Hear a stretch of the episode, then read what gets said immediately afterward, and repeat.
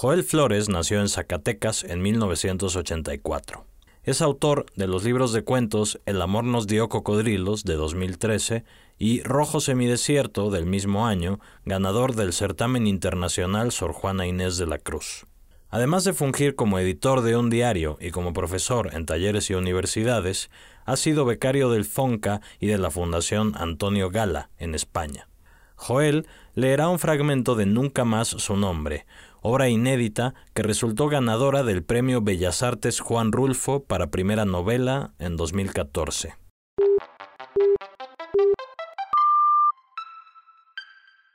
Esto es Primeras Letras, un podcast de letras libres. El día que me dijeron, tu papá se está muriendo, estábamos mudándonos de casa y desempleados. Había jurado no regresar a Zacatecas, ciudad estrecha, de personas cerradas como sus callejones. Cada que Paula me pedía, vamos a ver a la familia, terminábamos discutiendo. Yo me escudaba en el trabajo, la distancia, el dinero. Ella, para no alargar el pleito, cambiaba de tema. Tu papá se está muriendo, me repetían por teléfono. Y yo me preguntaba, ¿por qué llamarme a mí, el menos apegado, el hijo de puta que lo madrió en una fiesta familiar? ¿Por qué no llamaban a uno de mis hermanos, que tardaron más en desconocerlo? A Sara, que la robó una noche del departamento durante el divorcio para calmar a mi madre. Si no amansas al abogado, no volverás a ver a tu hija. A Luis Alberto, que le su nombre, calvicie, ademanes, ni forma de caminar. ¿Por qué llamar al marica que no sabía matemáticas ni usar una llave Stilson? Quien me llamaba era mi tío Juan Carlos, medio hermano de papá que acostumbraba, a pesar de que sabía que el hombre ya no existía para mí, a darme las malas noticias. Tu padre perdió su empleo, peleó con refugio, no tiene dinero, envejece, enfermó. Tu padre, tu padre y siempre tu padre. La noticia era la muerte, él nunca más su nombre. ¿Qué debe hacer con sus palabras?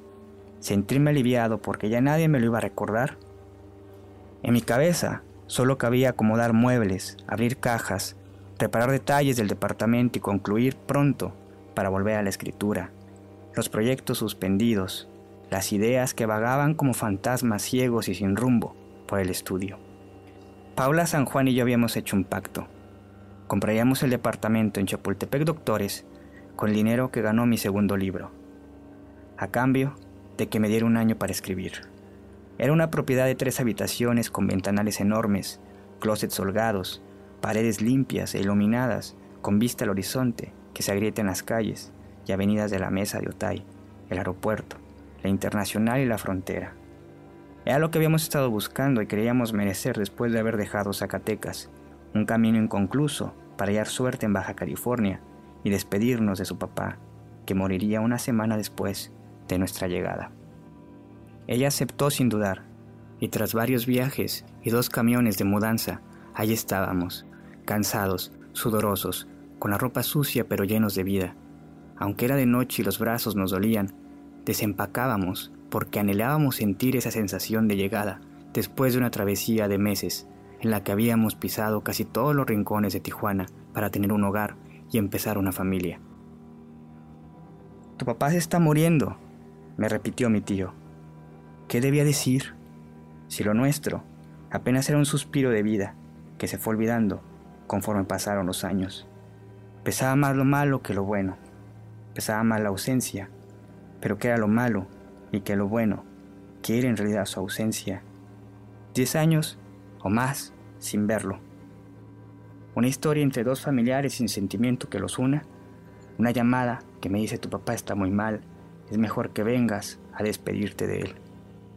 ¿Cómo demonios despedir a alguien que poco se había formado en mis recuerdos, como tantos y tantos lo nombran?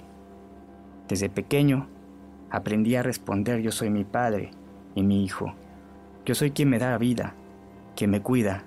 Yo soy quien construye su camino, por quien lloro y por quien lucho. Yo soy, yo soy. Una perorata ególatra infantil, un arma con la que me defendía en las buenas y en las malas, en momentos en que los problemas te superan, ahogan. y cada que algo me superaba, me ahogaba, rezaba por las noches a un Dios sin manos ni oídos. Mi Dios, yo soy mi Padre, yo soy mi Hijo. Padre nuestro que estás a mi lado, santificado sea mi nombre. Hagamos nosotros mi reino, hagamos mi voluntad, hagamos mi tierra como se hace el cielo, aunque la tierra se hunda y el cielo se desplome.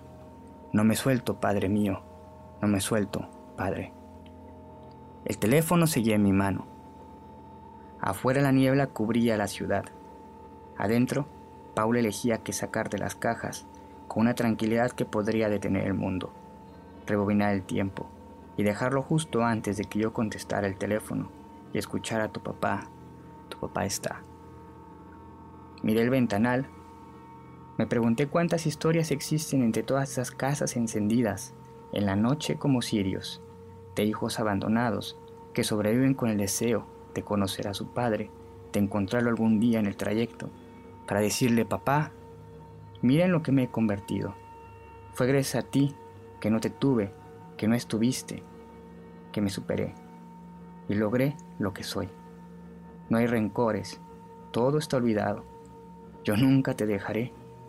¿Cuántas historias existen donde padres e hijos son igualados, unidos por el rencor? Y en su examen de conciencia fue más los lazos de sangre que las fechas quebradas que el abandono. Papá, tú tampoco tuviste padre y me compartiste tu herida. Nos hermana la tragedia, nos tenemos, nos amamos. Yo la tu herida. ¿Cuántas historias existen de hijos que buscan al padre que jamás tuvieron? El héroe, el brazo fuerte que no cobijó nuestro pequeño cuerpo ante cualquier mal. Por fin te he encontrado, papá, y aunque tú jamás me cobijaste, yo sí te cobijaré hasta que el último aliento abandone tus pulmones y la muerte nos abrace. ¿Cuál era la historia con el mío? Si me faltaban venas para explicarme lo que significa la sangre llama. Con la noticia sabrían dos caminos. Renunciaba a reivindicar su nombre y me despedía a lo lejos, a más de dos mil kilómetros de distancia, o hacía como si los lazos de sangre existieran. Y me volvía al terruño sin oponerme como el hijo obediente.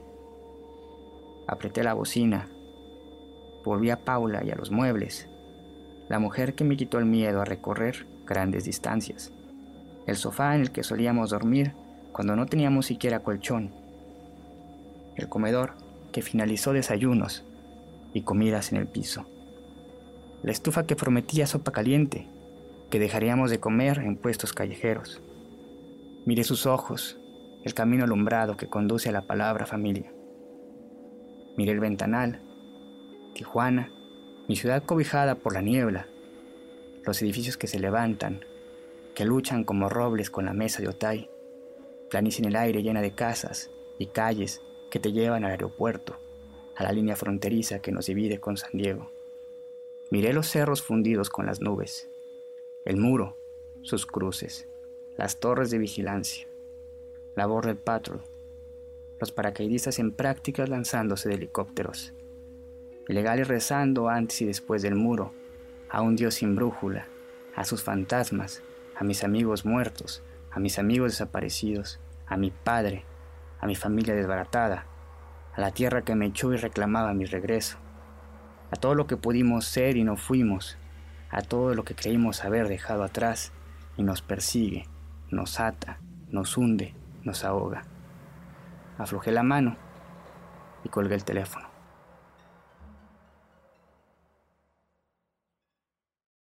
Para empezar, Joel, este fragmento que leíste es el primer capítulo de la novela. Cuéntame de qué se trata la novela. La novela va sobre una persona, un escritor que, que es de Zacatecas, pero se va a vivir a Tijuana y trata de formar una familia, o sea, cree en esta palabra que es la familia y de pronto le hablan por teléfono y le dicen, tu papá se va a morir, tu papá está muy mal y lo ponen en la balanza de qué debo hacer, voy a despedirme o me quedo aquí en Tijuana, en el lugar que me abrió las puertas y en donde estoy forjándome, y lo ignoro por completo.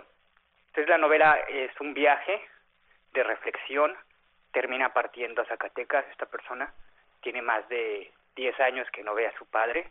Ese viaje lo lleva a enfrentarse con los, los fantasmas que dejó en el pasado, como sus amigos desaparecidos o los amigos que fueron tragados por el narcotráfico o que salieron al narcotráfico. Y también tiene que ver un poco con el oficio de periodista que desempeñó esta persona antes de volverse al camino por completo de la escritura. Y también trata un poco sobre el amor.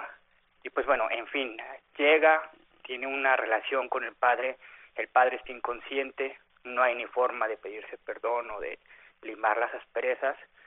Podría decirse que la novela rosa con autobiográfico en el sentido de que ningún escritor, eh, por más que diga que lo que escribe es ficción, se salva de trasminar su yo en la misma literatura, ¿no? Yo intenté hacer una especie de, de autobiografía novelada, pero siempre rosa en la ficción, ¿no? Mi padre está vivo, este, mi madre igual, yo vivo tranquilamente en Tijuana y cada que podemos nos llamamos, pero sí hay una realidad personal alterada y la búsqueda del padre y las raíces filiales para después encontrarse también si se debe perdonar o no a la persona que le da vida a este personaje o simplemente nada más rememorarlo como alguien que lo forjó con indiferencia. En esta cuestión de la trama del, del, hijo que regresa en busca del padre, es obviamente un tema que aparece en todas las literaturas, pero especialmente en la literatura mexicana tiene un referente, un clásico absoluto de la literatura mexicana que es, Pedro Páramo. ¿Es efectivamente un referente para ti? Y si no es este, ¿cuáles son como los, los referentes de, de este libro? De no ser conocedor, conocedor completo de la obra de Rolfo. Yo me considero muy rolfiano en ese aspecto. Y creo también, un poco aparte de las referencias o de las influencias literarias, que todo ser humano tiene una historia pendiente con su padre. En este caso, lo que yo intenté hacer fue partir de una premisa que es, eh, mi historia con mi padre comienza cuando yo busco o quiero o deseo olvidarlo, ¿no? Entonces, en ese caso, yo creo que todos tenemos una relación amorosa con el papá o de ruptura, y si uno lo arrebata la muerte, no lo arrebata las circunstancias, pero desde ahí se desencadena un duelo terrible, ¿no? Para buscar de que uno está hecho y hasta dónde puede llegar midiéndose con el padre mismo.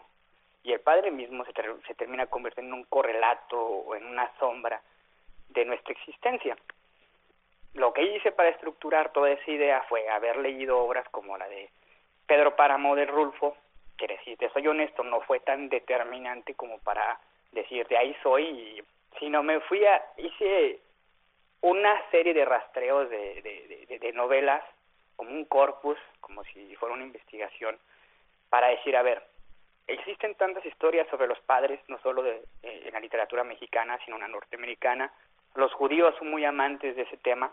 Existen tantas historias en la literatura sobre la búsqueda del padre.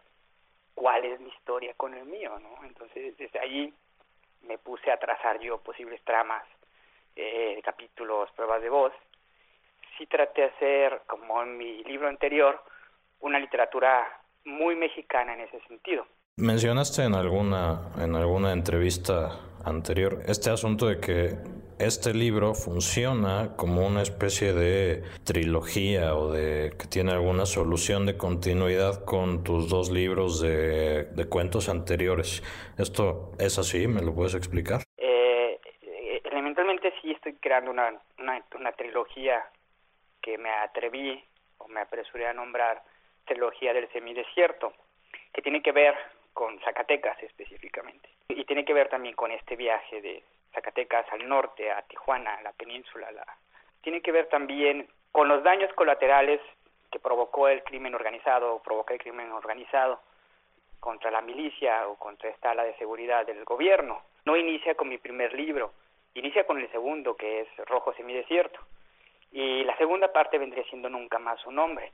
Hay unos, unos guiños o, o especie de anillos narrativos en la primera obra y en la segunda obra el narrador o el protagonista podría decirse que cruza todos los cuentos de Rojo mi Desierto, sale en Nunca más un hombre la época en que escribió todos esos cuentos, como una especie de flashback. Y la tercera parte de la trilogía, pues vendría siendo, bueno, si la segunda fue la búsqueda de las raíces filiales y el perdón y el padre, todo esto, la tercera ya viene siendo él enfrentándose ante la paternidad misma, o sea, enfrentándose como padre, que es la creación de un hijo. Y es una novela que me encuentro trabajando ahorita, que se llama Sur 34, que ya está más anclada precisamente a Tijuana, está más anclada a preocupaciones eh, de índole social y de violencia con Tijuana, y también de una búsqueda personal con todo este tema de la migración. Yo vengo de una tierra que es Zacatecas, que si no ocupa el primer lugar, ocupa entre los cinco primeros de migración en México hacia Estados Unidos. Me atrajo mucho ese tema. Es por eso que traté de forjar una, o estoy tratando de forjar una trilogía que hable sobre estos temas y otros tantos más que ahora se me escapan. El tema del crimen organizado en particular, ¿qué papel juega? ¿Es un paisaje? ¿Es un, ¿Es un personaje o una fuerza que interfiere en la historia? ¿Cómo lo incorporas al relato? Lo que busqué o exploré es que fuera como una especie de paisaje, pero que ese paisaje o tierra tuviera una injerencia muy fuerte en uno de los amigos del protagonista, que es una persona que no se sabe si está desaparecida, que no se sabe si está muerta o se unió al crimen organizado. Entonces, ese personaje funciona como correlato o, conciencia del protagonista, pero siempre están ahí, siempre están ahí, no de forma directa como en el primer libro, pero sí está ahí como una especie de reflejo de la sociedad en la que estamos viviendo. Yo creo que todos los escritores vivimos una época y sí debemos o tenemos la obligación de reflejar esa época, para una cierta manera mostrar en el futuro desde la literatura o la verdad artística el pasado. Entonces, yo sí me uno mucho a ese tipo de literatura, que uno como ciudadano de un país que sufre ciertas disfuncionalidades, no como un papel redentor o moral o un papel de ejemplar de yo voy a enunciar la gran catástrofe, no, no, no, no, sino que es un material que puede convertirse en literatura y que no hay que darle la espalda. Hay que tratar de meter ese material a la literatura siempre y cuando esté al servicio de la verdad, de la verdad o la realidad artística trastocada desde la ficción, claro. ¿Tú crees que, que es justo hablar de, de, de, literatura del narco y tú crees que tu libro deba de insertarse en eso o...? Yo me niego que me encasillen en eso. O sea, me, me niego rotundamente a que me, me encasillen o, a que mi literatura la encasillen dentro de la literatura del narco. No, no lo digo de manera peyorativa ni busco desdeñar la literatura del narco, pero solo mis búsquedas no se encaminan hacia ella. Cuando se, se, va a publicar Rojo Semidesierto, recuerdo que yo le mandé un correo electrónico al editor, por favor no me vayas a poner una pistola de portada, porque es un truco editorial el poner una pistola, el poner sangre o poner una mujer frondosa eh, en ligas y, con su pistola y sangre y, poner la palabra matan, pues ya, es un truco editorial. En mi caso, recuerdo que me dijo el editor, no te preocupes, tu literatura no tiene nada que ver con eso. Entonces me dio gusto que un editor viera eso, así como me ha dado gusto en las reseñas que han salido, que, que me deslindan de ahí, ¿no? ¿Sientes, más allá de la, de la convergencia geográfica, afinidades temáticas, estilísticas, con escritores del norte, con escritores propiamente de Tijuana, como Luis Humberto Crosswhite. A Luis Humberto Crosswhite lo he leído mucho, leído un tiempo en Zacatecas, este, y justo yo al llegar aquí a Tijuana me ofreció su casa antes de irse a Iowa como profesor. Hay mucha empatía entre él y yo, pero en cuanto a afinidad literaria nos desmarcamos demasiado. Y yo creo que eso es, es muy bueno, ¿no? Eh, hay partes en la novela, nunca más un hombre, que tienen muy claras esta postura, ¿no? No es la postura del parricidio, ni es la postura de no tener padres literarios, ni nada de eso. Más bien es la postura de yo ser humano individual. Tengo lo suficiente como para demostrarme que mi voz puede ser auténtica. En eso también va la, un poco la postura que tengo yo como escritor, ¿no? En ese caso hay una especie de conexión autobiográfica con el protagonista de Nunca más un hombre y yo como ser humano. aún así respeto bastante la obra de, los escritores del norte, respeto lo que ha hecho Luis Humberto Crossway, respeto lo que ha hecho y admiro incluso lo que ha hecho Elmer Mendoza. Yo creo que más bien uno debe aspirar a convertir su territorio eh, en algo universal, ¿no? Como, como ser humano sí soy norteño porque vivo en el norte y a veces se me sale el norteño cuando hablo, pero creo que se desmarca mucho de esa tendencia de, tratar de, rescatar una región porque está marginada y el centro ha sido más beneficiado por este sistema centralista que ha habido siempre en México. No, yo me desmarco mucho de eso. La novela se escribió antes y tiene una historia. ¿Cuál es esa historia? Cuando yo me vengo a vivir a Tijuana, por enamorado, por seguir aquí no es mi esposa, yo trabajaba como periodista y no me iba mal, estaba dentro de una sala de redacción yo había renunciado a la escritura, tenía 10 años escribiendo y nada. Tuve mala fortuna con editoriales que no voy a mencionar ahorita. Me hicieron dudar ¿no? de mi obra y dije, pues no, a lo mejor no soy escritor, pero pues estoy hablando que yo ya había tenido una beca de la Fundación eh, Antonio Gal en España, que siempre becan cada año un solo escritor mexicano, y había tenido el FONCA y me había ya pasado todas las becas de, de mi estado. Y yo dije, bueno, pues entonces se equivocaron todas esas personas en elegirme. No soy escritor, entonces yo vacilé, dudé muchísimo. Y cuando estoy viviendo aquí en Tijuana, pues me di cuenta que lo único que sé hacer bien era escribir, no, no iba a meterme a otra sala de redacción de periódico, dije, tengo que escribir. Bueno, pues el primer paso fue cerrar Rojos en mi desierto. Mi esposa fue quien lo mandó sin yo darme cuenta al Sor Juana y, ganó. Entonces dije, ah, entonces no estoy equivocado. Para una persona que duda o es insegura para sí misma, creo que ahí los premios literarios son como que, hey, pues, céntrate, no hay que escribir, respeta todo ese trabajo que has invertido y, fíjate hasta dónde vas a llegar, ¿no? Cuando yo siento que las cosas van muy bien, porque ya soy maestro de tiempo completo en una universidad y, me voy haciendo de un leve nombrecillo en Tijuana, pues en la universidad me dicen, ¿sabes qué? no tenemos ya más clases para ti si no haces la maestría. Entonces dije, carajo, o sea, salgo de una y me piden otra. Entonces dije, pues no puedo pagarme mi maestría. Entonces dije, ¿cómo lo hacemos? Me dijo, no, pues si no tienes tu maestría, estás despedido y Dios te bendiga. Y va, de nuevo el viaje, ¿no? O ¿qué es lo que mejor sé hacer? Y en pláticas con mi esposa me dice, pues, ¿qué sabes escribir? Aviéntate la novela, ¿no? O sea, si, si no has sobresalido porque siempre estás escribiendo cuentos, pues aviéntate la novela. Entonces, hice un, un trato con mi esposa y me dijo, ahora me toca a mí echarte la mano, como ves, si tienes tiempo de aquí a acá. Me puse una meta de enero a junio para escribirla y fue una meta muy rigurosa porque lo único que hacía era despertarme, irme a correr, regresaba, desayunaba, me bañaba y me ponía a escribir esta en la tarde. La terminé en junio, sí, mi esposa me dijo, sale por completo. Y yo estaba indeciso, le decía, le hace falta un capítulo, mira, hoy este, el otro día me dijo, no sale.